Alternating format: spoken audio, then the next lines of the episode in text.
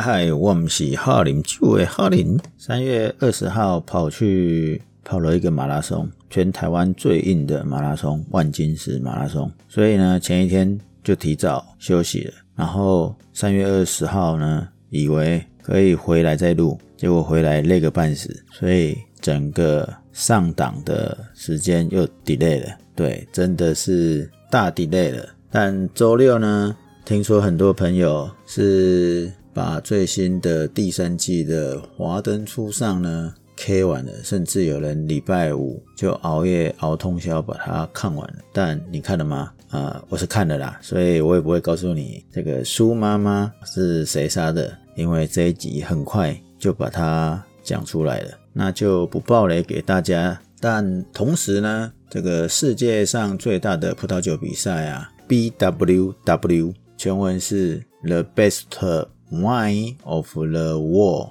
二零二二年在竞选出最佳的葡萄酒评论家，最终争夺战直接揭晓了。那为什么说葡萄酒的评论家竞争激烈？因为如果你是喝葡萄酒的人，大概应该都会听过 RP Robert Parker。然后它的分数也都很重要哦，大家喝酒的时候会看这个 RB 的数字。那新一代的呢，也会看这个 JR 哦，JR 呢就是 Janis Robinson，也是之前我们有提过好几次的葡萄酒评论家，他的分数也很重要。好，那刚刚讲说竞选这个全球最佳葡萄酒评论家的称号呢？对。除了 Janis Robinson 以外呢，还有一个叫做 James Suckling，还有一个叫做 Jeb Dunnuck。这个后面我们就会叫他杰布。Jeb Dunnuck 呢是今天要讲的主角，因为刚刚讲前三名呢，Jeb Dunnuck、JR、哦 Janis Robinson 跟这个 James Suckling 呢是前三名啊，而且他们的拉锯战呢。最多也不过就是差在一千票而已。那全球有多少人投这个票？大概有三十一万四千一百二十六张选票。那总共要票选五十位葡萄酒评论家。那当然啦、第一名的才会是最佳的评论家嘛，而且是话最会跟档的评论家。话最会跟档，这是一句台语。就是全球会以他的分数或讲的话，他的评论为指标。好，那诶，我公布了答案吗？对，好像还没，但是应该听得出来。我说今天的主角后面我都用杰布来称呼他，对，就是杰布丹纳克。那杰布丹纳克何许人也？很特别的是呢，他本来是一位航空航天的工程师。他在印第安纳州的一个农村长大，在这个地方呢，其实想也知道，牛奶才是主要的重点。除了牛奶以外呢，其他你要买到呢很难。例如说葡萄酒就很难买到，所以 Jeb 呢，他应该要对牛奶很熟才对啊。可是他为什么对葡萄酒很熟？是因为他在一九九六年呢，当他在国外生活。跟在欧洲旅行的时候呢，他才开始对哦美酒产生了兴趣，尤其是他一九九九年跑去纽约州的北部，为洛克希德公司工作。诶，洛克希德我不知道大家知不知道，就是美国军方军用飞机，例如说 F 三十五战斗机，这应该大家比较常听到了吧？当然，洛克希德不是只有飞机啦，它还有客机，还有卫星，甚至这次俄乌战争里面呢出现的导弹也有很多是他们家的。好，赶快拉回来。所以他一九九九年呢跑到洛克希德工作，那二零零一年到科罗拉多的鲍尔航天公司哦，听名字就知道就是做航太的嘛。因为刚刚一开始就有讲，他本身就是航太航空的工程师。可能是因为这些工作的关系，所以他可以在欧洲跟美国到处，应该说到处怎样？工作吗？也算是，但是不管怎么样，反正他就是喜欢喝酒嘛，喜欢这个葡萄酒，所以他也就顺势的在欧洲跟美国的葡萄酒产区里面去大量的旅行。那其中呢，他对隆河的葡萄酒以及加州华盛顿州的葡萄酒呢就很有兴趣，所以呢，他居然为了更了解葡萄酒的行业。他在二零零六年就担任临时的葡萄酒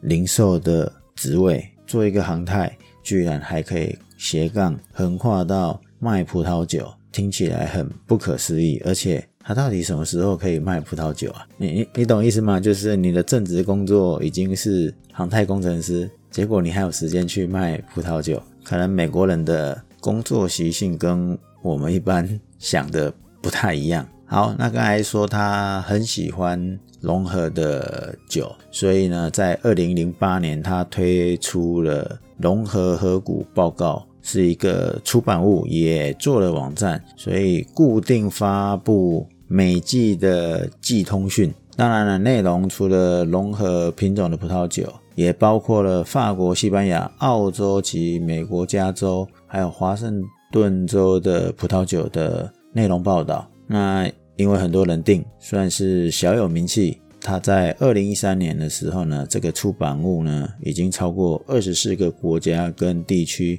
被阅读，而且可以说是融合品种的葡萄酒最主要的权威单位之一。那更不要说后来他又得了一个好的名称，就是最佳融合葡萄酒评论家。同时，在二零一三年呢，Robert Parker 呢就找他邀请他来加入他的杂志哦，就是 Robert Parker 的杂志《葡萄酒倡导者》（Wine Advocate）。所以 Jeb 就放弃他的工程生涯，直接为 Robert Parker 的 Wine Advocate 呢做全职的撰稿人。从二零一三年到二零一七年呢，他专门为加州。华盛顿州跟法国南部做审稿人，当时他发表的内容都比其他的评论家还要多。当然，刚才讲说，二零一三年到二零一七年四年内嘛，为什么只有四年？因为二零一七年呢，Jeb 呢就决定离开 Wine Advocate，回到他作为独立葡萄酒评论家的根源，自己也创立了 JebDunnuck.com。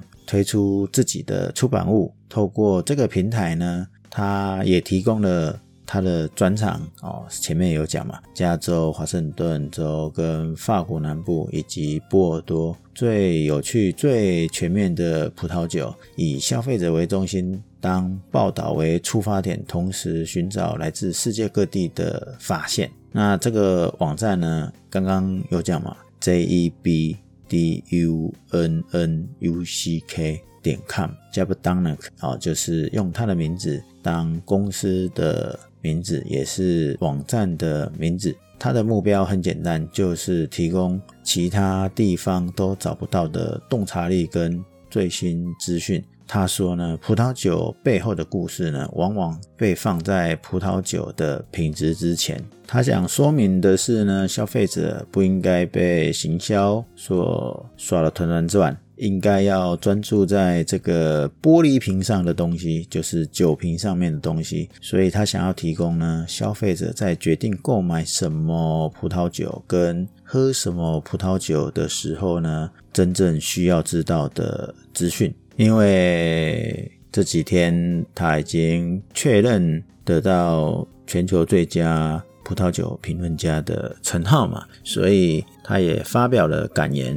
他说，他们公司是一个年轻的公司，他们的评论呢，所存在的目的呢，是为了帮助消费者找到他们喜欢的葡萄酒。但是消费者必须要了解跟信任这个人，而不是单纯出版物所撰写的评论，这好像在讲某些出版社某些出版品的平台做的太过商业。我记得我们之前也有提到一位女性的评论家，也是离开他们公司，他们公司也是做这种出版的平台嘛。我突然想不起来是谁，糟糕，回头来找一下好了。如果你知道，你可以留言告诉我，不然我自己也要是要往前面再翻一下。好啦，简单的说，Jebedunuk 呢，它的网站就是基于订阅的出版物啦，所以他强调是他们是很独立的评论。为什么呢？因为他们是靠订阅来生存的，所以不是靠广告商来出广告的。那刚刚有讲嘛，他们核心重点呢，都已经包含了法国南部、波尔多、加州、华盛顿，当然他们也包含了其他世界级跟其他新兴葡萄酒产区的文章哦。当然对他们而言呢，就在美国嘛，所以呢，也对美国顶级进口商所提供的葡萄酒组合也做深入的报道。既然讲到这个。得到全球最佳评论家的称号，很有可能就是未来他的评分会足以影响全世界对葡萄酒的名声嘛？就像以前的 Robert Parker 嘛，哎，现在 Robert Parker 的分数还是很有影响力啦。所以也来快速了解一下 j a b e r d o n n e k 的评价分数系统。好不好？以后我们看到的分数又多了一个 JD，因为它叫做 Jebedunuk 嘛，J E B D U N N U C K。Jebedunuk 呢说它的评分系统呢，大概是用这个大多数美国学生伴随长大的高中评分系统，意思是连他们高中生都会啦，从五十分开始到一百分结束，最主要就是从五十到一百。好，那。分数我们就从一百分往五十分开始说起。那它的分数是第一个阶段，就是最好的阶段，就是一百分到九十六分。它的说明叫做尽可能的好。呃，你听起来很奇怪，对不对？我念它英文叫 as good as it gets。来，后面还有 These wines reach the peak of my personal scale of quantity。这些葡萄酒达到我个人品质的高峰，好，希望大家都可以理解。再来是第二等级，九十五分到九十分，叫做杰出的葡萄酒，因类型而出众，值得额外努力的寻找。那第三个等级，八十九分到八十五分，非常好到好。这些葡萄酒呢，提供了真正的个性，可以值得陈年的。再来呢，八十四分到八十分，好到勉强好，虽然不错，但这些葡萄酒缺乏个性，不能彰显出大量积极的特征。这些葡萄酒可以带来愉悦，尤其在用餐的时候呢，可以即开即饮，不会成为关注的焦点。最后是七九到五十，可喝到不可饮用。可是七十九分到五十分，这个落差也太大了吧？可喝到不可饮用，好吧？但是他自己也特别加强了一段说法，说他不推荐呢评分低于八十分的葡萄酒，因为这些范围已经有太多的缺陷跟不好喝、不能喝的状况了。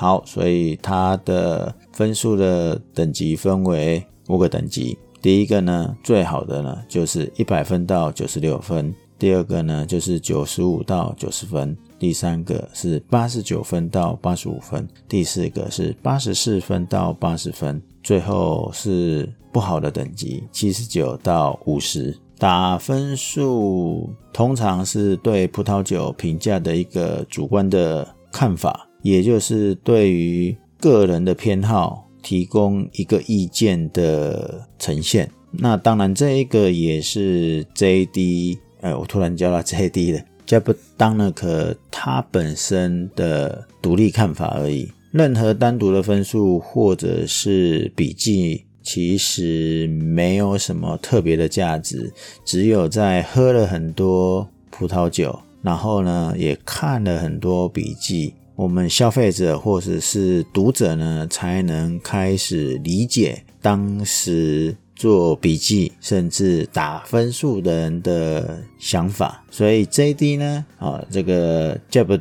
当然，可能想要告诉你，就是说，他打分数呢，虽然是用这些 range 来看，但是基本上呢，这些评分呢是没什么价值的。只有统合下来给一个分数，然后你又看了大量的文章、资料、笔记，那这些分数跟你看的这些内容统合呢，它才会是有价值的。就好像葡萄酒虽然是根据整体的品质来打分数的嘛，但是如果你喜欢喝年轻的，甚至有人喜欢喝有结构性的，或喝完全或经过陈年的老葡萄酒，当然各有所好嘛。如果你喜欢喝老葡萄酒的话呢，那你就不应该去开一支年轻的教皇新炮啊，这是举例的，你不要妄想说你。喜欢老的年份酒，结果你开了一支